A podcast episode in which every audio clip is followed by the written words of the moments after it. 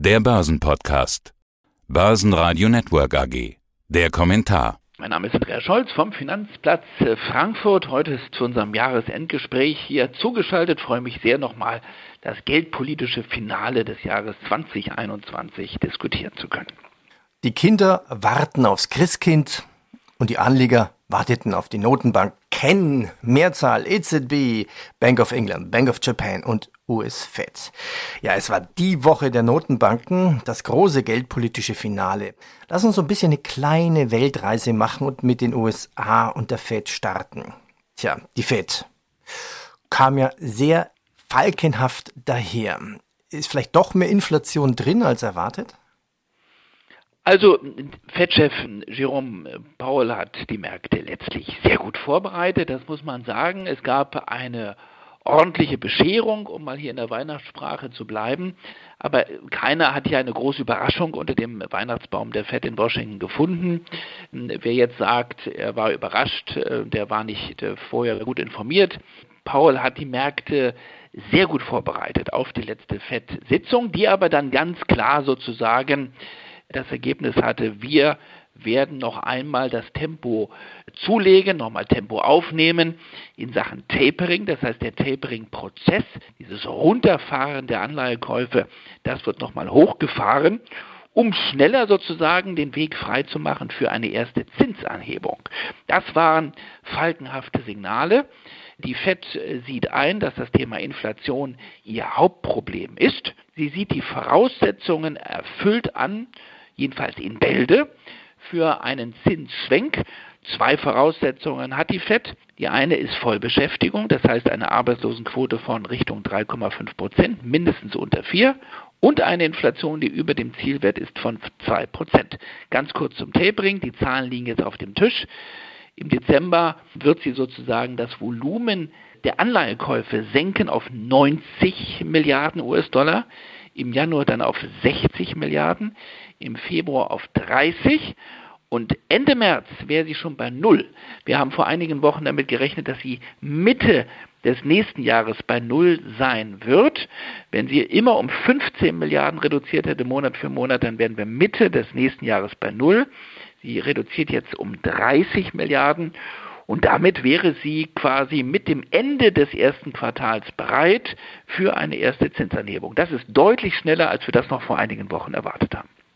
Also die Zeichen stehen offensichtlich auf Maßnahmen gegen die Inflation. Was tut man dagegen? Ja, mit wie viel Zinserhöhungen ist denn für 2022 in den USA zu rechnen? Bei der FED wissen wir das immer ein bisschen mehr, was die entscheidungsberechtigten Mitglieder des FOMC wirklich denken. Und das ist ein Unterschied zur EZB. Die FED-Mitglieder werden befragt. Jeder wird befragt nach seiner Meinung. Wo siehst du die Inflation? Wo siehst du die Arbeitslosenquote? Mit wie viel Zinsanhebung oder Senkungen rechnest du in den nächsten Monaten? Und diese sogenannten Dots, diese Projektionen, diese Umfrageergebnisse werden dann veröffentlicht. Und im Schnitt rechnen die Mitglieder des, des FOMC mit drei Zinserhöhungen zu je 25 Basispunkten bis Ende 2022. Also immerhin drei Zinserhöhungen. Sie rechnen damit, dass die Arbeitslosenquote Richtung Vollbeschäftigung geht. Das wäre sozusagen dann das grüne Signal, das Startsignal für Zinsanhebungen. Und sie rechnen auch damit, dass die Inflation hartnäckiger, eben nicht nur vorübergehend, sondern hartnäckiger über 2% bleibt. Also drei Zinsanhebungen im nächsten Jahr. Die erste wahrscheinlich schon im Frühjahr. Die zweite dann im Spätsommer oder im Frühherbst. Und die dritte dann zum Weihnachtsfest des nächsten Jahres. Dreimal die Zinsen rauf, Trendwende geldpolitisch in den Vereinigten Staaten. Nächste Frage. Die Währungen. Wie haben sie denn reagiert? Warum hat der Dollar nicht wirklich darauf reagiert? Ja, das ist erstaunlich, weil, wie gesagt, alles, was ich jetzt sage, ist sehr klar und deutlich. Äh, ist eine ganz klare Umkehr äh, geldpolitisch. Und normalerweise, wenn man so deutlich wird und sagt, im nächsten Jahr geht es dreimal rauf mit dem Leitzins, mit der Fed Fund Rate in den USA, wir liegen ja bei 0 bis 0,25 Prozent, also im Grunde bei knapp über 0. Und wir würden dann hochmarschieren in Richtung äh, ja, 0,75 bis 1 Prozent. Das ist ja schon eine Trendwende. Normalerweise müsste der Greenback, der Dollar, positiv reagieren. Es war so wie, wie häufig in der Börse, Sales Effects. Buy the rumors, sell the facts. In den Wochen davor ist der Dollar etwas stärker gegangen, als man dieses Thema gespielt hat. Jetzt, wo die Message draußen ist, wurde verkauft. Der Dollar ging sogar schwächer. Also fast lehrbuchmäßig, aber dann doch wieder überraschend, weil die FED schon sehr falkenhaft rüberkam. Aber offenbar war das alles bereits Peter eingepreist. Tja, kommen wir zu uns, zur EZB. Ist es wirklich ein anderes Bild oder ist die EZB einfach nur ein bisschen später dran? Sie hat natürlich viel mehr Mitgliedstaaten, unterschiedlichste Interessen, aber auch die EZB startet nun einen Tapering-Prozess. Wie stark ist er denn? Ja, ist schon ein anderes Bild. Man muss sagen, wir sind natürlich etwas hinterher. Das sind wir. Wir bleiben übrigens auch hinterher. Das heißt, die Preisentwicklung, die Inflationsentwicklung in den USA ist etwas dynamischer noch als hier, aber auch hier in Deutschland äh, sind wir ja deutlich hochmarschiert. Wir haben das immer wieder in den letzten Wochen diskutiert. Wir haben ein ganz eindeutiges Inflationsproblem. Aber die EZB geht doch sehr halbherzig vor. Sie lässt sich Zeit. Sie gibt zwar auch ein Signal, ja, wir haben das Problem erkannt und wir tapern, aber in sehr homöopathischen Dosierungen.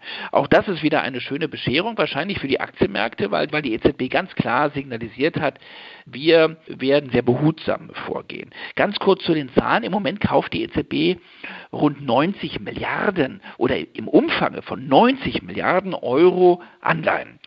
70 Milliarden sind das aus dem PEP PEP-Programm und 20 Milliarden aus dem APP-Programm. Dieses PEP-Programm, das ist das Pandemie-Notfallprogramm sozusagen. Dieses Programm läuft Ende März aus. Das haben wir in den letzten Wochen schon diskutiert, da hat die EZB auch gut vorbereitet. Also diese 70 Milliarden nur noch bis Ende März.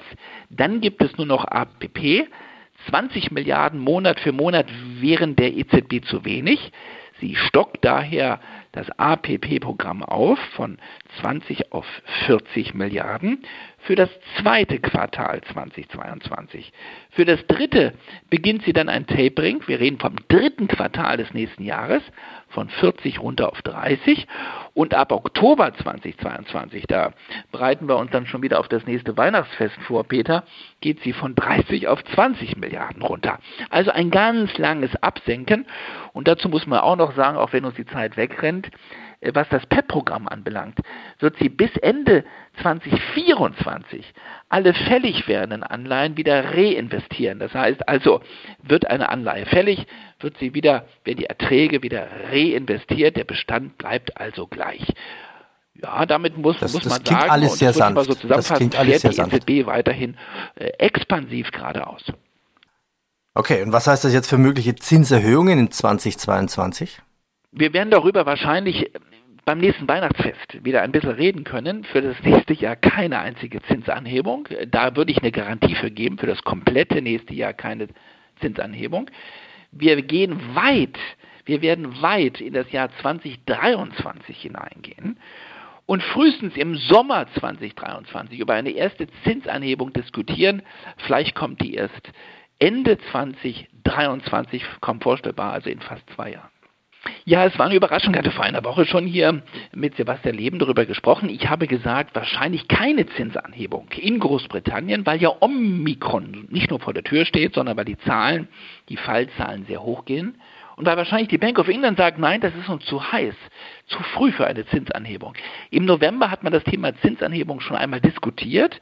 Dort wird abgestimmt immer bei der Bank of England. 7 zu 2 war das Ergebnis gegen eine Zinsanhebung. Mein, mein Gefühl war, das, ist, das kommt denen zu früh. Die werden bis Februar warten. Jetzt haben sie doch entschieden, der Leitzins ist gestern angehoben worden in Großbritannien. Ein kleiner Schritt von 0,1% auf 0,25%, trotz Omikron, weil, jetzt darf ich das begründen, weil der Arbeitsmarkt sehr, sehr eng ist im Moment, weil die Preise anziehen. Wir sehen diese Lieferengpässe und die Bank of England sagt, ja, wir können das Thema Omikron noch nicht so einschätzen, inwieweit Omikron jetzt wieder einen möglichen Lockdown provoziert und die Wirtschaft wieder runterfährt. Das Inflationsproblem ist uns unabhängig von Omikron zu groß. Es ist uns zu heiß das Thema und deswegen haben wir uns als erste große Notenbank entschieden, die geldpolitische Wende einzuleiten. Und wahrscheinlich werden weitere kleine Zinsschritte folgen in den nächsten Quartalen. Und dann blicken wir noch abschließend auf das Land mit dem roten Punkt. The Bank Ganz of andere Welt, völlig andere Welt. Japan ist also, da müssen, das ist schon spannend. Ich sage immer, da schauen wir quasi in ein Labor, wo wir möglicherweise auch in Europa mal landen werden, in einer dauerhaft ultra expansiven geldpolitischen Falle, muss man sagen. Die Bank of Japan bleibt ultra expansiv. Sie kauft und kauft und kauft, der Zins ist bei Null. Und äh, die Sitzung heute früh hat ergeben, dass sich daran auch nichts ändert. Es bleibt auf absehbare Zeit sozusagen ein Fass ohne Boden.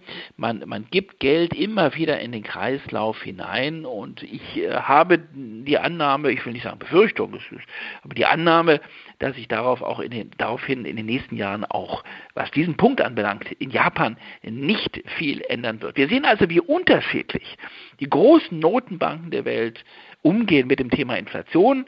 In Japan dauerhaft ultra expansiv, in den Vereinigten Staaten jetzt also eine Bremsung, eine deutliche Bremsung, in Großbritannien die erste Zinsanhebung und die EZB so in between, mittendrin, ein bisschen halbherzig, beginnt zu tapern, aber Zinsanhebungen stehen doch weit, weit voraus, sind in weiter Ferne erst zu erwarten. Also ein sehr unterschiedliches, spannendes Bild, weil das hat Folgen natürlich für die Währungen und da haben wir sehr viel Stoff im nächsten Jahr 2022. Dann sage ich schon mal herzlichen Dank. Danke für die kleine Weltreise. EZB, Bank of England, Bank of Japan und die US Fed. Egal, wo Sie immer hinreisen, liebe Hörer und lieber Andreas, ich wünsche frohe Weihnachten. Frohe Weihnachten und beste Grüße aus Frankfurt auch zurück. Vielen Dank. Der Börsenpodcast. Börsenradio Network AG. Das Börsenradio für Broker.